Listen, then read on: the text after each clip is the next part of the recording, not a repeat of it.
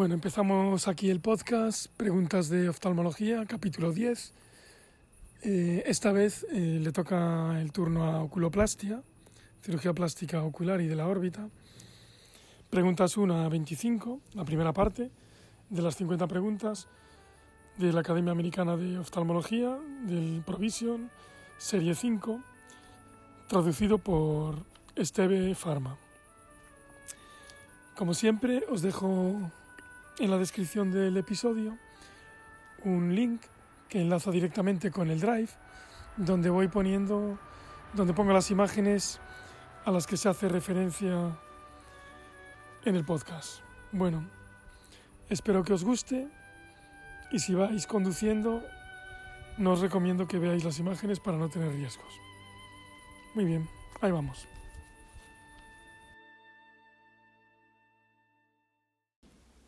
1. ¿Cuál es la prueba de imagen de elección ante un traumatismo orbitario? Y es tomografía, CT scan. Tomografía computarizada. Los otros la resonancia magnética, radiografía o ecografía. Comentario. Bueno, aparece una foto de una tomografía.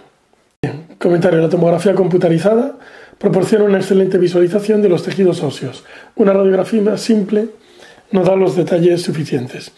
La resonancia magnética no permite observar los huesos tan bien como la tomografía computarizada. Y es cara como prueba de primera línea. La ecografía no da detalles de la órbita posterior. 2. ¿Qué defecto del canto interno se asocia con el síndrome de blefaro-fimosis y ese picanto inverso? No es ni picanto palpebral, ni tarsal, ni supraciliar, es picanto inverso. Comentario. Las características del síndrome de blefarofimosis incluyen el telecanto. Luego sale también la blefarofimosis en otra pregunta, en la 4, con foto. Incluyen telecanto, que es la distancia intercantal ensanchada, epicanto inverso, pliegue de piel que se extiende desde el párpado inferior al superior y tosis importante. Otros hallazgos adicionales pueden ser ectropión lateral del párpado inferior secundario al déficit palpebral vertical, puente nasal hipoplásico, hipoplasia del reborde orbitario superior, alteraciones de las orejas e hipertelorismo. En el epicanto tarsal, el pliegue es más prominente en el párpado superior. En el epicanto palpebral,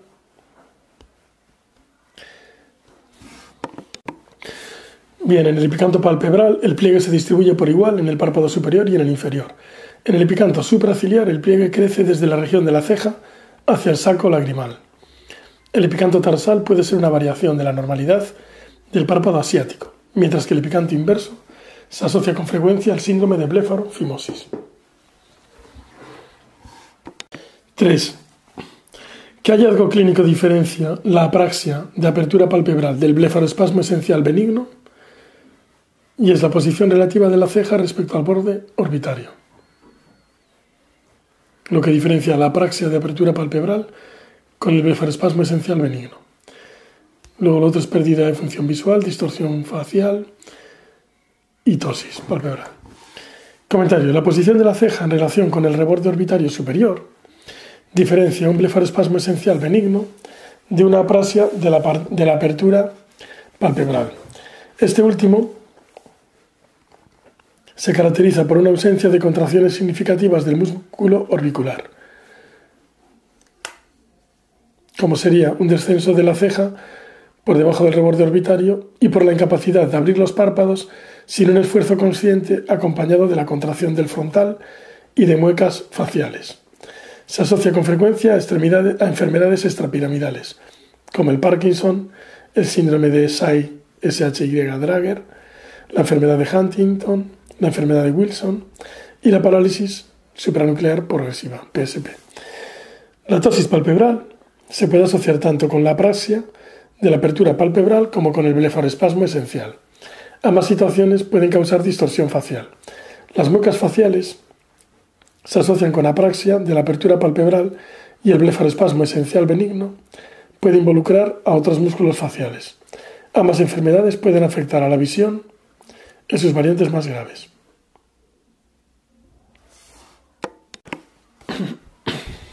Cuatro. Foto. Aquí se ve el niño con una blefarofimosis. Y entonces yo tengo una A escrita en la frente del niño, luego el agujero de la nariz es una D, el otro es una U y el chupete es una M. A-DOM, autosómica dominante.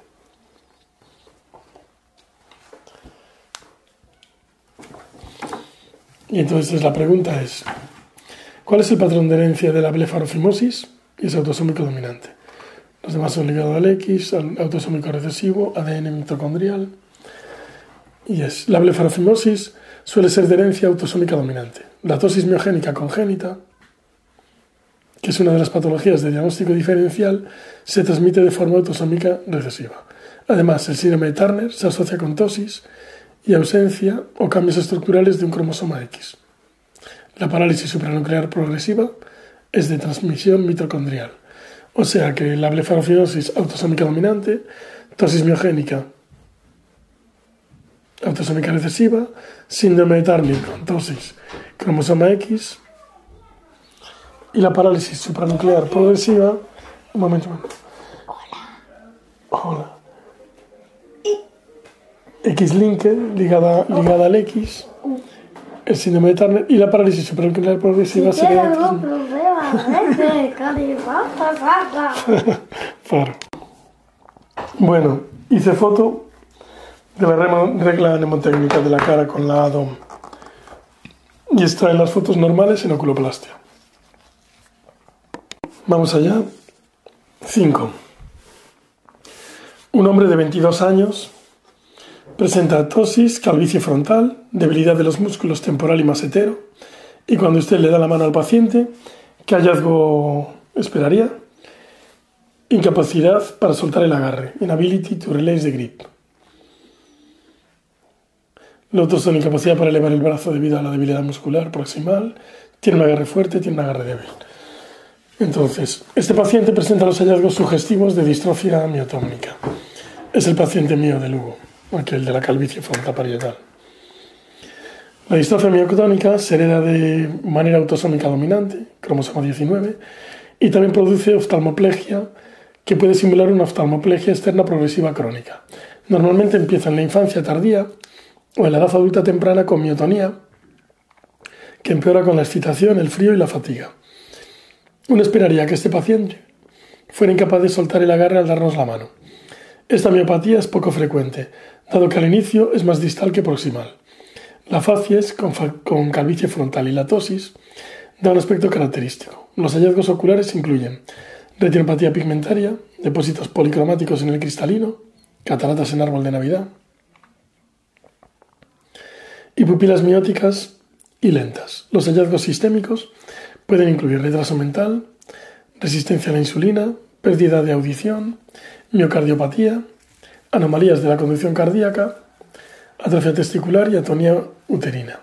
El, el electromiograma muestra las típicas descargas miotónicas.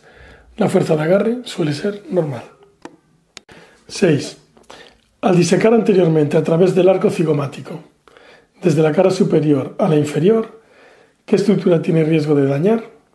La rama temporal del nervio facial. Vale, Luego es el nervio angular, maxilar y la arteria angular. Y es la rama temporal del nervio facial. Bien, la rama temporal del nervio facial cruza el arco cigomático anteriormente. No es seguro disecar desde la cara superior hacia la inferior a través de esta región. La sensibilidad de esta zona la proporciona el nervio mandibular, que es la tercera rama del nervio trigémino. La arteria angular y el nervio están más cercanos en el pliegue nasogeniano.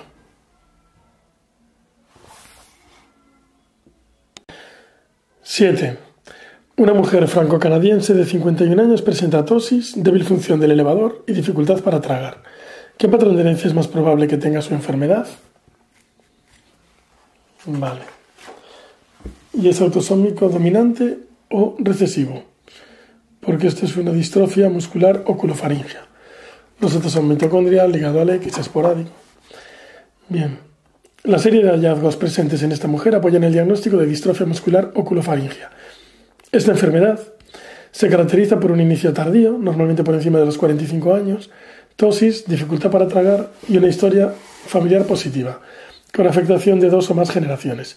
La distrofia muscular oculofaringia se hereda tanto de manera autosómica dominante como recesiva. La herencia esporádica no es característica de esta enfermedad y los patrones mitocondriales ligados al X tampoco ocurren. Vale, 8. ¿Con qué causa de síndrome de Horner esperaría encontrar heterocromía? Y es con el congénito. No es ni el paratrigeminal de Rieder, ni disección carotidia, ni cefalea en racimo. Es con el congénito. El síndrome de Horner es una manifestación de la interrupción de la cadena simpática y puede causar tosis leve asociada con miosis, anidrosis y disminución de la pigmentación iridiana en el lado afecto.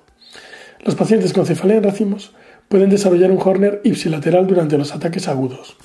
El síndrome de Horner se suele resolver pero puede terminar siendo permanente tras los ataques repetidos. Los pacientes con disección espontánea de la carótida interna pueden presentar tosis ipsilateral y síndrome de Horner. Estos pacientes también pueden tener amaurosis fugax. Estos pacientes también pueden tener amaurosis fugaz y disgeusia, que es alteración del sentido del gusto. El infarto cerebral y la muerte también son complicaciones posibles. Algunos pacientes, normalmente hombres de mediana edad, tienen síndrome de Horner y cefalea unilateral diariamente sin llegar a cumplir las características de la cefalea en racimos.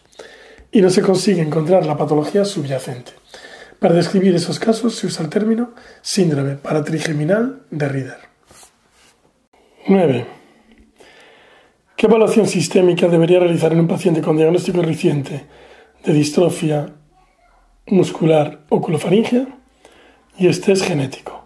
No es ni electrocardiograma, ni test de tensilón, ni biopsia faringea. El diagnóstico de la distrofia muscular, muscular oculofaringia se basa en criterios clínicos. Sin embargo, el diagnóstico puede confirmarse con la evaluación del gen PABPN1, que codifica la proteína de unión nuclear poliadenilato. El PABPN1 es el único gen conocido que se asocia con la distrofia muscular oculofaringia. El diagnóstico molecular de confirmación tanto de la forma autosómica dominante como de la recesiva depende de la detección de la expansión de un trinucleótido, GCN, en el primer exón del PAB-PN1. Este test genético está ampliamente disponible hoy en día. La biopsia muscular, que se requiere solo en pacientes sospechosos pero con alelos normales, en el gen PAB-PN1 y se realiza en los músculos proximales de fácil acceso como el deltoides, el electrocardiograma, el test del tensilón y la biopsia faringia no son útiles a la hora de confirmar el diagnóstico ni evaluar las complicaciones.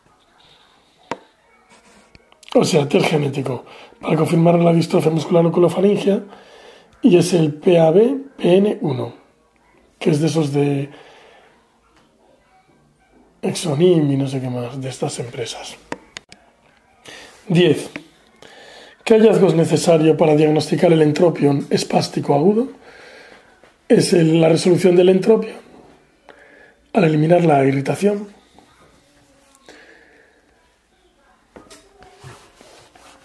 Comentario. El criterio diagnóstico clave para el entropión espástico es la resolución del mismo al eliminar la causa de la irritación y la inflamación. Los cambios involutivos son frecuentes, incluyendo la actitud del párpado inferior o la dehiscencia de los retractores. 11. Al encontrar una úlcera en el paladar o en la nariz de un paciente diabético y celulitis orbitaria, ¿qué debemos descartar? Mucormicosis. Una úlcera en el paladar o en la nariz en un paciente diabético es altamente indicativa de mucormicosis. El retraso en el diagnóstico puede ser letal. Estafilococos y estreptococos son una causa común de celulitis en adultos, normalmente polimicrobianas, y el amófilos es una causa común en niños, normalmente monomicrobianas, pero estas responden a la antibioterapia y no progresan tan rápido como la mucormicosis. 12. ¿En qué lesión veremos en la resonancia magnética una cola dural, una extensión afilada a lo largo de la dura madre? Y es en el meningioma. No es ni malformación vascular, ni fístulas AV, ni malformación AV. Cola dural, extensión afilada a lo largo de la dura madre. Una extensión afilada a lo largo de la dura madre que capta contraste se llama cola dural y puede ser vista en la resonancia magnética en el caso del meningioma.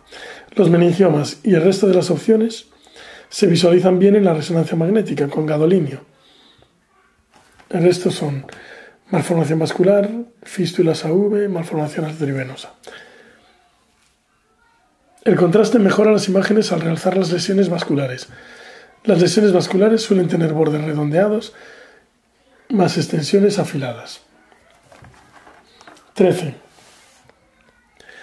¿Sobre qué factor de riesgo de orbitopatía tiroidea se debe preguntar al hacer la historia de un paciente?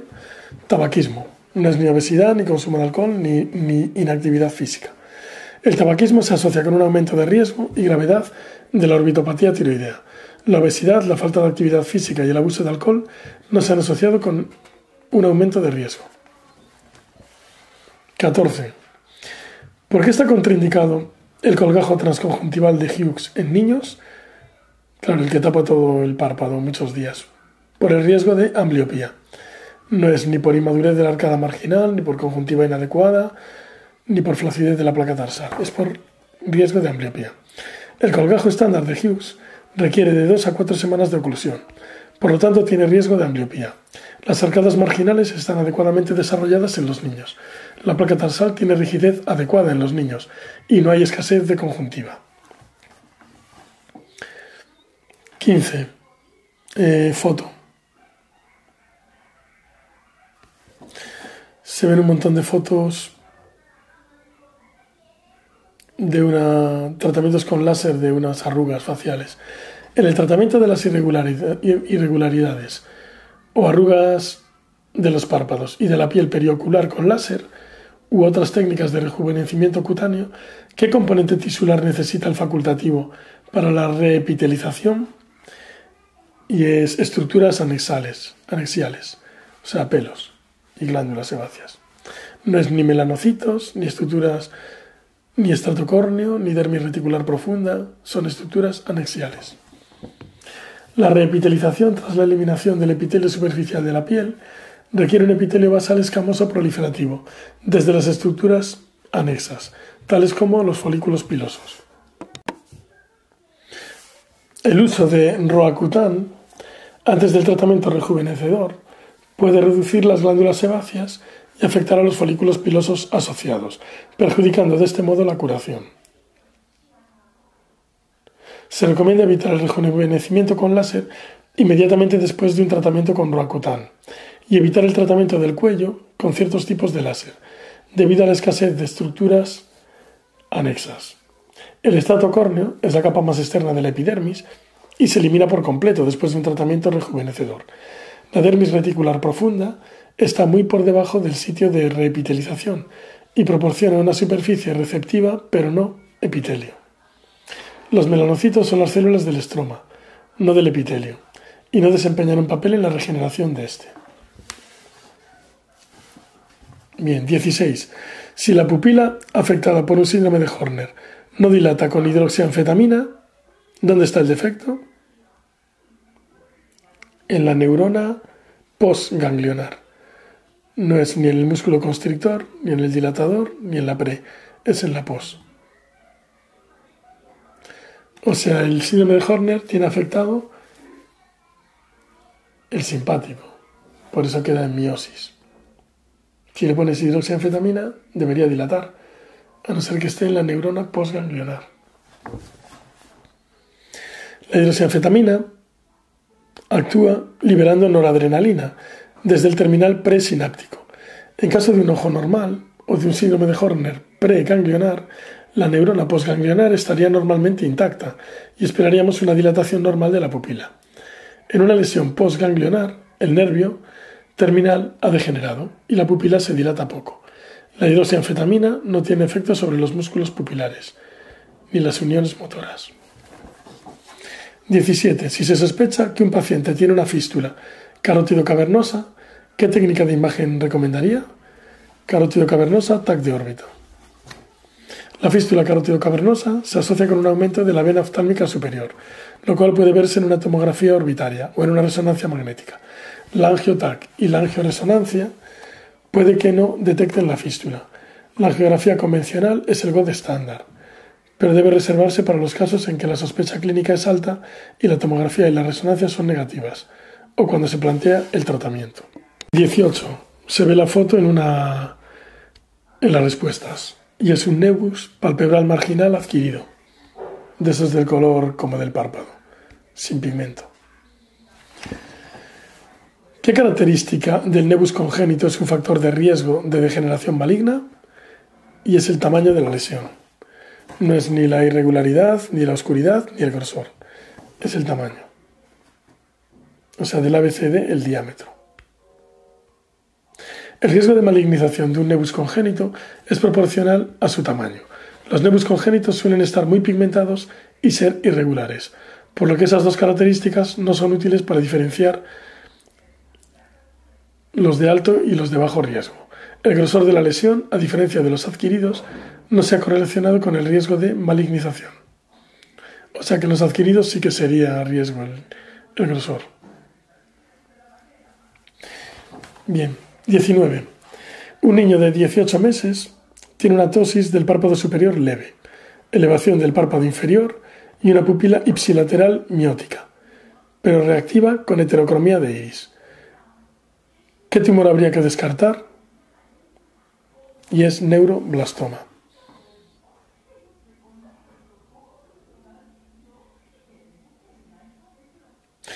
Este niño presenta un síndrome de Horner. Ante un niño con síndrome de Horner adquirido, sin antecedentes de trauma en el parto, se debe buscar un neuroblastoma. Es uno de los cánceres más frecuentes en la infancia y normalmente se origina en la glándula suprarrenal, o en la cadena ganglionar simpática, en el retroperitoneo o en el mediastino, una localización que produce interrupción de la inervación simpática pupilar, o un síndrome de Horner. El neuroblastoma es la causa más frecuente de metástasis orbitarias en niños. Los retinoblastomas suelen presentarse con leucocoria, estrabismo, hemovitrio, hipema, inflamación ocular o periocular, glaucoma, proptosis o hipopio. El rhabdomiosarcoma normalmente se presenta con proptosis, tosis, o estrabismo. Y el tumor de Wilms se origina en el riñón y raramente metastatiza la órbita.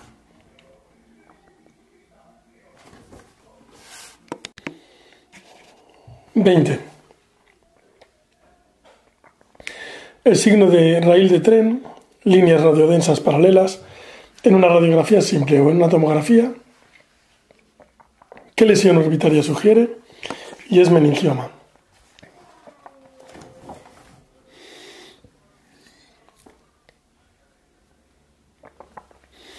El aspecto de una calcificación de un meningioma en una radiografía simple o tomografía se llama signo de vía o raíl de tren.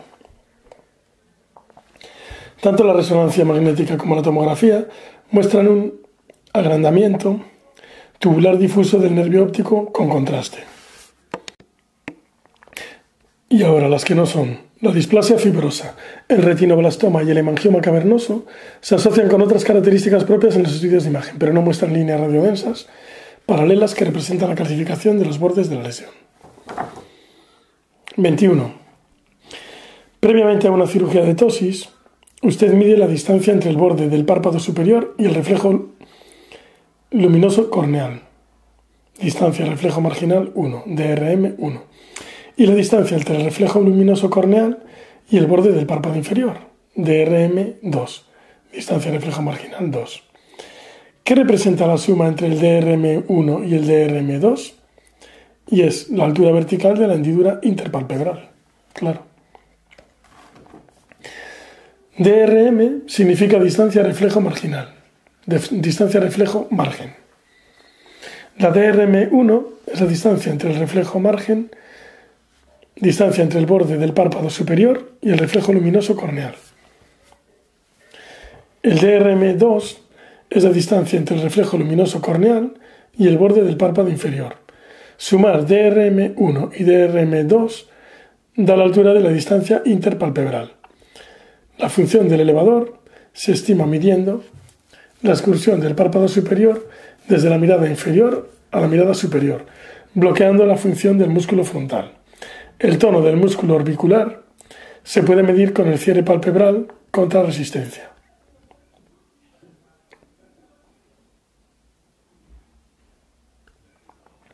La combinación de la posición palpebral, el grado de tosis y la función,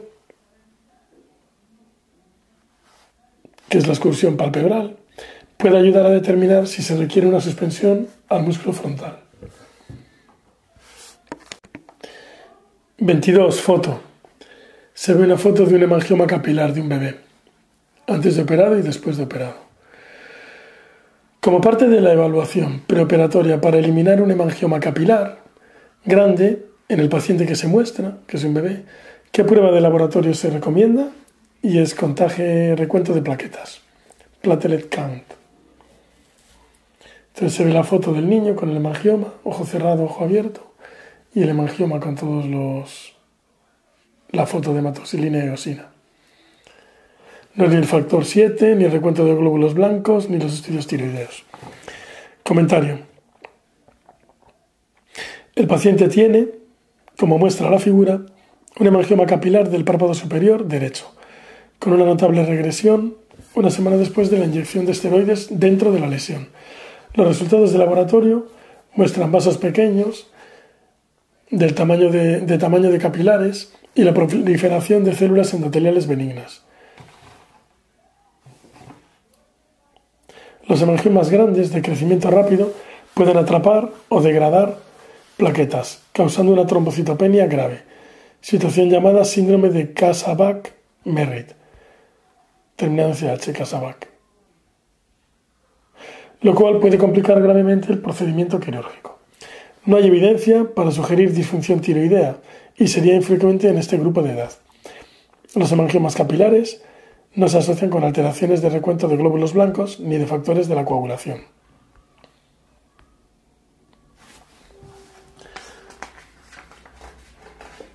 (23) Los brazos anterior y posterior del tendón cantal medial, ¿qué estructura sobrepasan?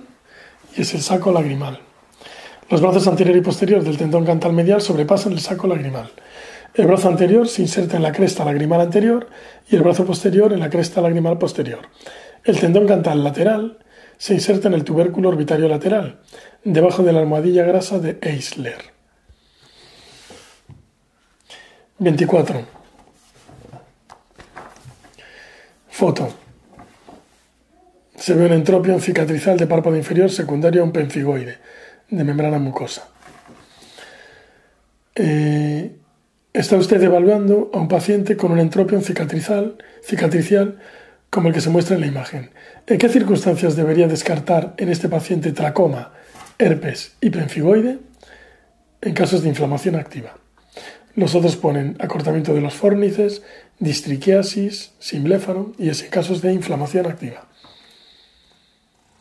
El paciente tiene un entropio cicatricial de párpado inferior, secundaria penfigoide, de las membranas mucosas oculares, cicatricial. Las pruebas de laboratorio para el entropio cicatricial están indicadas en caso de presencia de inflamación activa. El simbéfaron, acortamiento de fórnices y distriquiasis son hallazgos frecuentes ante un entropio cicatricial de larga evolución. Sin embargo, en ausencia de inflamación activa, los marcadores específicos o sugestivos de inflamación puede que no sean detectables.